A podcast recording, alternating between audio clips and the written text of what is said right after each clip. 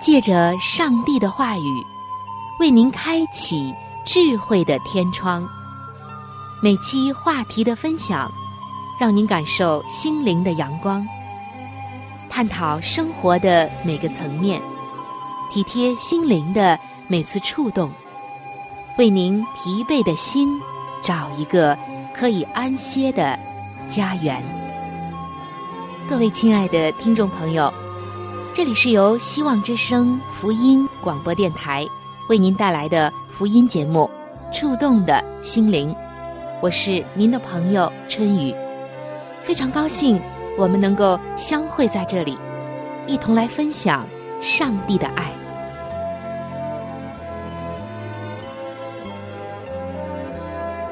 各位亲爱的听众朋友，平安！欢迎您光临到《触动的心灵》节目当中。主持人春雨在这里向您问候平安和快乐。在上一期的节目中，我们分享了一个很重要的话题。对于基督徒来说，这是我们这一生最重要的一件事，那就是你是否真的明白上帝的旨意。我们基督徒在一起常常都会说上帝的旨意，但也有太多的时候。我们真的明白上帝的旨意吗？这实在要打一个问号。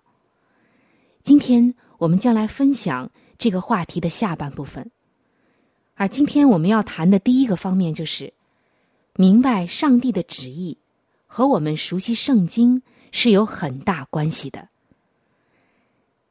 亲爱的听众朋友，今天上帝的旨意。既然都在圣经中向我们显明了，当然，我们越多的明白圣经、熟悉圣经，也就越容易明白上帝的旨意。但这需要我们殷勤的用功夫来查考圣经，背诵理解圣经中重要的话语。懒惰的人不肯这么做，也就不容易明白上帝的旨意。听众朋友，想想看，你要多明白一个人的心，就必须多听他说话，而且要留意他所说的，思考他所说的。我们今天要明白上帝的心意，也是一样的。我们查考圣经的时候，千万不可以像走马观花那样，毫不留心，草草的看一遍就算完事儿。这样看过以后，自然不会有什么深刻的印象。我们也不可以只注重圣经中的知识，就像读历史、地理、生物书一样。神学生在学院里读圣经就是这样。我们在读圣经的时候，应当像一个儿子读父亲从远方寄给他的书信，那样用心的。去看父亲吩咐他怎样做人，怎样处事，怎样孝敬亲人，怎样爱弟兄姐妹，又怎样勤劳，怎样治家，怎样防备恶人的诱惑，好使父亲在外面放心喜乐。他也尽了为人儿子的本分。同时，他又从这封信里面体会到了父亲的爱。还有指引，知道父亲给他什么好处，叫他享受。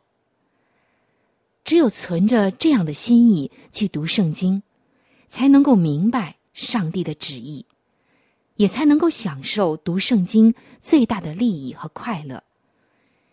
而那些拿着圣经当课本去读的人，是得不着这种好处的。有一群懒惰的信徒。他们不肯费这样的事儿，他们觉得太累了。他们不愿意多用功夫去读经，更不肯多费心思去思索记忆圣经中的话语。他们选择了一种最省事的法子，就是遇见不能解决的事，就用翻圣经的方法去求问上帝的旨意。把圣经拿在左手中，用右手这么一翻，从翻着的那一面里找出一段教训来，就认为那是上帝的指示。不问那一段教训与自己的情况合不合适，也不问那一段教训是因为什么写的，是给什么人的等等，断章取义，硬说那是上帝的旨意。如果有人看他们所做的不对，因而加以劝诫，他们就说：“我已经很清楚了上帝的指示。”他们是绝不肯听从别人的规劝的，甚至还会斥责劝他们的人是撒旦，是拦阻他们来顺服上帝的，但却不知道断章取义。是撒旦迷惑热心的信徒所用的最好的方法之一。古时，撒旦向主耶稣施行三次诱惑，其中有一次，就是断章取义的来引用圣经中的话语。主耶稣因为熟悉圣经，就胜过了他。我们平时读圣经。尚且需要防备撒旦用这种方法欺骗我们。那如果再用这种方法，岂不是把刀放在敌人的手中吗？还有一些信徒，每做一件事情，都去求问是不是上帝的旨意。就连那些明显是上帝旨意的事，他们也去求问。如果说，求问的结果是正确的，无非是多费一些事罢了。可是有些时候，明明是合乎上帝旨意的事，在他们求问之后，竟认为不是上帝的旨意，因此就放弃不做了。这种求问岂不是不如不求问吗？我们遇见一件事情，之所以要求问。是不是合乎上帝的旨意？是因为我们弄不清楚。那些已经弄清楚的事，还求问什么呢？大家说是不是这样呢？曾经有一个传道人讲到说：“我们无论做什么事，都先求问是否合乎上帝的旨意。就连我每次吃饭以前，也是求问上帝许可。”让不让我吃？也许有人要认为这个人最虔诚，但其实这种教训根本不对。一日三餐是上帝赐给我们的，在主耶稣教导我们的主导文当中也说到：“我们日用的饮食，今日赐给我们。”所以，我们每次吃饭之前，不需要求问上帝。我是不是可以吃饭？我们谢了恩就可以吃了，因为我们清楚的知道，上帝要我们在当吃饭的时候就吃饭，当睡觉的时候就睡觉，所以我们晚间也不需要求问上帝是否许可我睡眠，因为我们清楚的知道，上帝要我们在困倦疲乏的时候休息睡眠。而家中的人患病卧床的时候，如果不是有更重要、更紧急的事工等待着我们去做，我们就去服侍他们。当我们的灵舍遭遇患难困苦的时候，如果不是有什么可疑的情况，我们就去帮助他们。还有许多事情已经清楚的知道是不符合上帝的旨意，我们就拒绝不做。也不再为这些事情求问上帝。再比如，有人劝我们去买某种奖券，或买一些来源不光明的东西，我们当时就可以拒绝不买，不再求问上帝是否许可，因为我们十分清楚的知道，上帝绝不许可我们买这些东西。或者是有人做了一件不诚实的事情。请求我们为他做一个保，我们当时就可以推辞不做，不再求问上帝是否许可，因为我们清楚的知道，上帝绝不许可我们帮助人行欺骗的事。有一个做校长的基督徒，如果遇见朋友为学生托人情，在考试的时候，无论这个学生的成绩及格还是不及格，总是要求校长设法录取他。那么，这个校长只能够言辞拒绝。一个做医生的基督徒，如果遇见亲友不愿意注射防疫针，却求他签发一张注射证。这个医生只能回答办不到，或者呢，没有生病，却要开一个生病的证明，这都是不可以做的。一个做警察的基督徒检举一个犯法的人时，那个人拿出许多钞票来行贿，这个警察只能把钞票交还给他。把他带到警局去。一个做事的基督徒审问一个案子的期间，被告或原告拖出亲友，带着大批的礼物送到他家中，请求他在裁判这件案子的时候帮一些忙。那这个人只能请他们把礼物带回去，仍然按照公义和法律来判决这件案子。亲爱的听众朋友，这一类的事情可以说都是我们每一个基督徒清楚知道是不合乎上帝的旨意的，就不需要再为这些事情求问上帝。如果你清楚的知道不是上帝的旨意，还去求问，那就证明你存心有疑惑，甚至不正，希望上帝许可你做这件事，好使你。得着一些利益，或因此避免别人的误会与逼迫。即使你不是这样存心，这样做也是试探上帝。撒旦就趁着这个机会，给你一种错误的指导，引领你走入迷途，使你陷在罪恶当中。而上帝是不可能既让你行在光明中。又让你行在黑暗中的，上帝从来不会犯错，更不会有偏差。他也不会自相矛盾。所以今天，这些是我们特别特别要注意的，就是显明的事，我们可以放胆去做。那接下来，我们明白上帝旨意的多少，和我们与上帝交通的亲疏。是成正比的，就是你和上帝交通的亲密的关系是非常亲近的，还是疏远的？亲爱的听众朋友，我们想想看，一个儿子越多和父亲谈话，和父亲亲近，他就越多明白父亲的心。这个道理是很浅显、容易明白的。而我们和上帝的关系也是这样。一个多亲近上帝、多祷告、多安静在上帝面前的基督徒，总是比其他与他同等的基督徒更多明白上帝的旨意。上帝有许多高深美好的旨意，只有在我们进到他面前安静等候的时候，他才显明给我们。退一步说。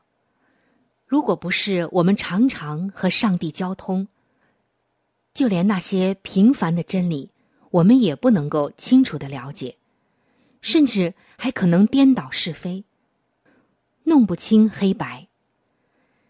一个信徒如果平日里总不见上帝的面，总是不和上帝交通，一旦遇见难解决的问题、难处理的问题、事情，要求问上帝。要明白上帝的旨意，那就很难很难。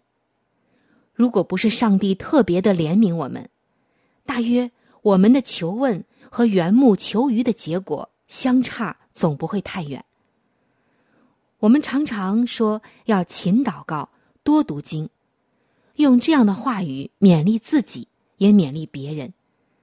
因为，我们能否多明白上帝的旨意，处事做人能否都在正轨上，能否不陷在撒旦的网罗里，能否多承受上帝所赐的福分和恩典，这些事情都和这两件事情极其有关。就是勤祷告，多读经。而当我们的人生走到一个岔路口的时候，不知道怎样走才合乎上帝旨意的时候，我们除了谦卑匍匐在他的脚前，求他的指示以外，如果我们旁边有比我们更虔诚、更老成、更多明白上帝的旨意、更有见识的圣徒，我们就应当向他们求指导。而上帝之所以在教会中把各样的恩赐分给人，就是要他们互相做肢体，彼此帮助。那些比我们更敬谦、更老成的圣徒，因为离上帝近，经过的事情也特别多，常常能够在我们徘徊歧途的时候说几句话。就能使我们看清楚当走的正路，但不可以询问那些不敬畏上帝的人、年轻无知的人，和那些一味迎合你的心意而说话的人。这些人的指导不但不能帮助你更多明白上帝的旨意，只能使你更加陷在危险甚至黑暗当中。圣经中我们看到。波罗安初登王位的时候，以色列民众请求他减轻他们的负担。他不知道是否应该允诺，他就求问那些从前侍立在他父亲面前的老年人。这些长者给了他极好的指导，叫他服从民情，允诺大家的请求，来听一听百姓的呼声。可惜。这个无知的人不听从这些长者的话，不听从这些属灵老人的劝勉，再去求问他那些少年无知的朋友，而这些少年人只顾着自己的好处，丝毫没有爱百姓、爱人民的心，而且没有见识，没有灵性，不知道仕途的艰难，正像井底之蛙一样。他们只是一味的来迎合罗波安的心，见他问过老年人以后，再来问他们，就知道他是不喜欢接纳老年人的建议，因此就劝罗伯安拒绝百姓的请求，而且用严厉的话回答他们。这样一来，祸患就临到了。民众们背叛了罗伯安。打死他所差来的人，另立一个人，就是耶罗波安为王。以色列也因此分为两国。所以，到那些年轻无知的人，或一位迎合你的人心意说话的人面前去求指导，你还不如不去为好。听众朋友，在本期的内容，如何真正明白上帝的旨意当中？我们分享了以下的几点，我做一个小结。首先就是明白上帝的旨意和我们熟悉圣经是有很大的关系的。第二点，上帝已经启示给我们的旨意，已经显明的，我们只需要照着去做，不需要求问上帝。第三，我们明白上帝旨意的多少。与我们和上帝的关系的亲疏，就是亲近和疏远是成正比的。第四点，当我们走在人生的十字路口时，除了谦卑的匍匐在上帝脚前求他的指示外，也可以来听一听那些真正属灵长者的建议。那有关于如何真正的明白上帝的旨意这个话题。我们用了两期节目就分享完了。希望听众朋友，您在听过之后有什么样的感受、见证、建议或者是触动，能够来信告诉我。春雨在这里非常非常的希望看到你的来信。我的联系方式会在每期节目快要结束的时候播报给您听，希望您能够留意。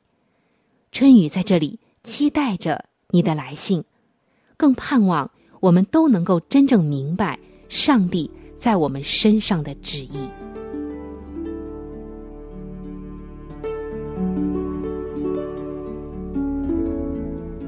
在生命中最艰难的日子里，上帝让我每日和他亲近，经历他的同在。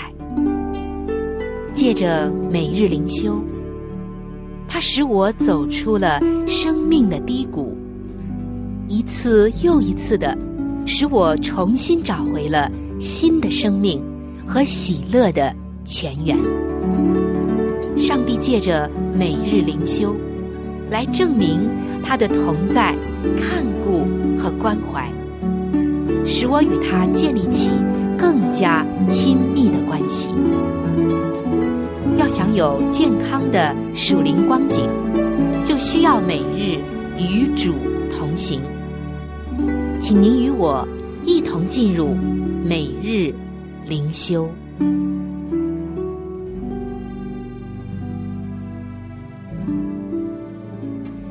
各位亲爱的听众朋友，欢迎来到每日灵修的时间当中。首先，我们来看今天每日灵修的主题经文，《圣经诗篇》二十三篇的二到三节。他使我躺卧在青草地上，领我在可安歇的水边。他使我的灵魂苏醒。今天每日灵修的主题叫做“躺下”。为什么要用这样的一个题目呢？因为我们真的很多时候太累，需要休息。有一位朋友告诉我们说：“他说他的黄金猎犬在过于兴奋的时候就会四肢抽搐。为了防止它发作，他们会尝试着让它平静下来。他们抚摸它，温和的对它说话，叫它躺下。”当他听到躺下的时候，就转身不看他们，还低声抗议。到了最后没有办法的时候，这位可爱的黄金猎犬才会无可奈何的发出一声叹息，然后呢，砰的一声躺在地上。其实不仅仅是动物，今天的我们也需要躺下来休息。诗篇二十三篇让我们知道，好牧人使我们躺卧在青草地上，领我们在可安歇的水边。好牧人知道我们需要安静和休息，他更清楚我们自己的需要。亲爱的听众朋友，我们人体的设计构造是需要适当休息的。上帝本身。也在创造世界的第七天休息。有关这些，在创世纪的二章二三节，还有出埃及记的二十章九到十一节，都说得很清楚。新约圣经中，耶稣也很关心我们。耶稣知道什么时候该教导众人，也知道什么时候该休息。他曾经对门徒说：“来，与我一同去歇一歇。”因为耶稣深深的明白，适当的休息可以帮助我们恢复精神、调整方向。即使是为了有价值的事情，我们也不应该每时每刻忙个不停。上帝要我们躺卧休息，让我们再一次的。转向他。休息是创造主上帝所赐的一个美好的恩典，因为上帝知道我们的需要。所以今天，真的要赞美感恩我们的上帝，因他在适当的时候使我们躺卧在青草地上，帮助我们能够在主的里面得着安息和更新。慈爱的上帝要你知道并做到，要适当的休息，才不会被累垮。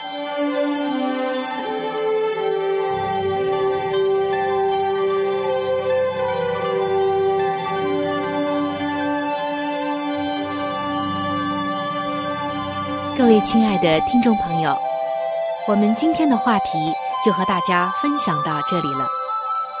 如果您有什么样的触动、感想，或者是其他的建议、意见，以及美好的经验和见证，在这里我是非常的欢迎您能够来信与我联系。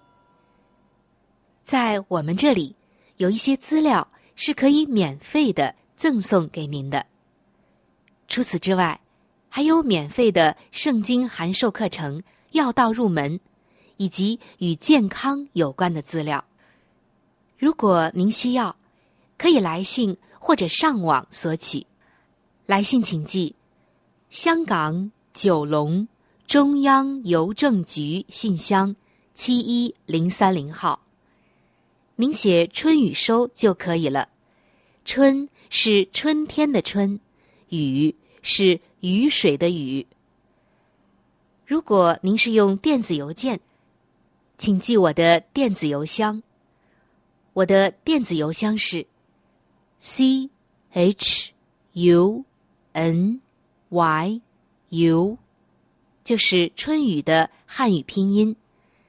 接下来是小老鼠 v o h c 点 c n。非常的欢迎您能够来信或者是发电邮和我联系，可以说一说你听过节目之后的一些感受，或者是索取您所需要的资料。亲爱的听众朋友，本期触动的心灵节目到这里就要和您说再见了，非常的感谢您的收听，下期节目我们再会，愿上帝赐福您。和您的全家。